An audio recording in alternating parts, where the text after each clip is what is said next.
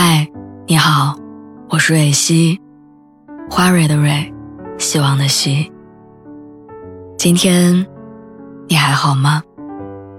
你可以在微信公众号和微博中搜索“蕊希”，每天晚上我都会用一段声音陪你入睡。听完今天的故事，祝你晚安，做个好梦。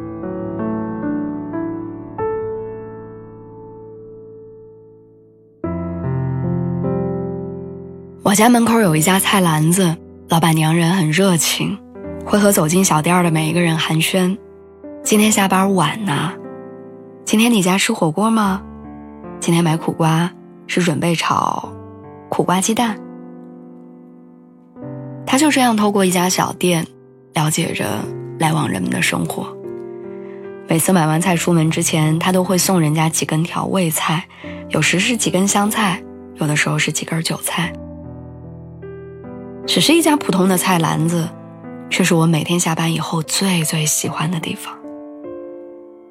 戴着褪色袖套的老板娘倚靠在角落里，忙着称重，忙着寒暄，忙着往你的塑料袋里塞几根香菜。这一切让我觉得亲切又温暖。在这个孤独的城市里，这家只有几平米大小的菜篮子被高矮错落的楼体淹没。却是离烟火气最近的地方，也是离家最近的。后来去的多了，我开始知道，那个梳着马尾辫儿、围着蓝色围裙的老板娘，和我一样，三十刚出头。断断续续的，我开始了解她的人生。高中毕业，勉强考了个专科学校，学电子商务。毕业之后，考过专升本，开过淘宝店，在小公司当过文员。还做了几周的直播。后来遇到现在的老公，结婚生子，两个人经营着这家小店。从二十岁到三十岁，整整十年，他只用了几个几分钟的时间，就完成了概括总结。他说，二十多岁的时候看过网上的很多励志故事，想过多读点书，草根翻身，在城市立足。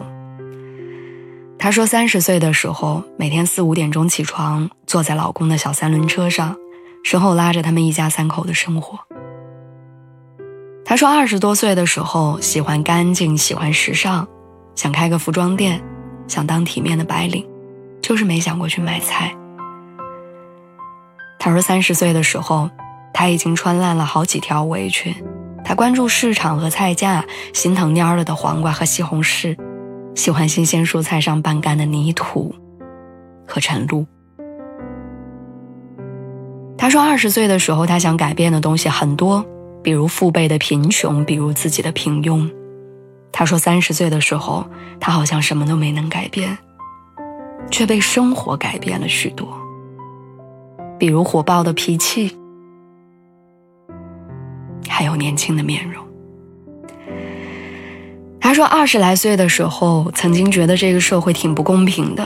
为什么有的人天生条件就那么好，自己摸爬滚打，却没人拉他一把？”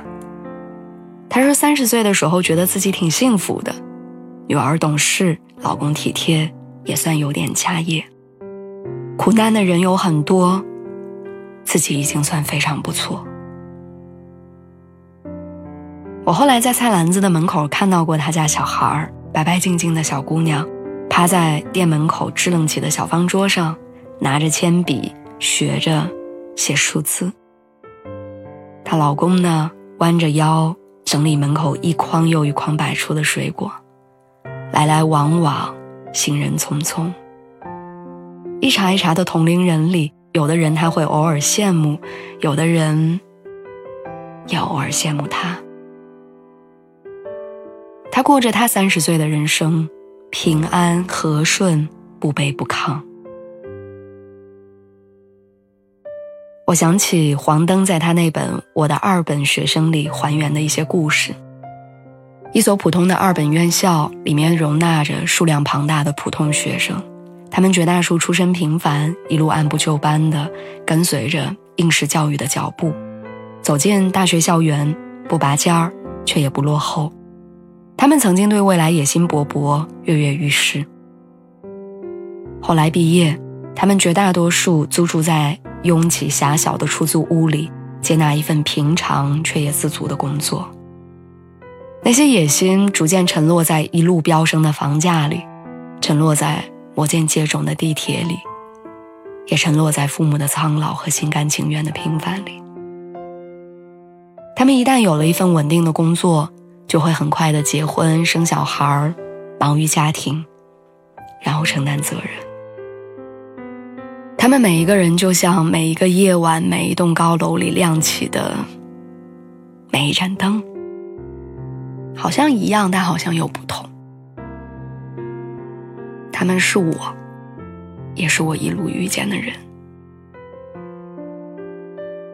我今年三十岁，有一群年纪相仿的朋友，有一群年纪相当的同事。出门会遇到年纪差不多的路人。我们一样，如果对比二十岁时候的野心，现在的我们都不算是有出息的人。我们没有成为作家、学者和这个社会的精英，我们只是日出而作，日落而归，为琐碎的生活而烦恼，为些许的进步而欣喜。可也许，被生活打磨过的我们，才真正开始懂得何为生活。那些被打磨掉的棱角，在我们看不见的地方温柔的支棱起来。教会我们珍惜一日三餐的温暖，支撑我们成为一个能发光的平凡的大人。晚安，希望你快乐。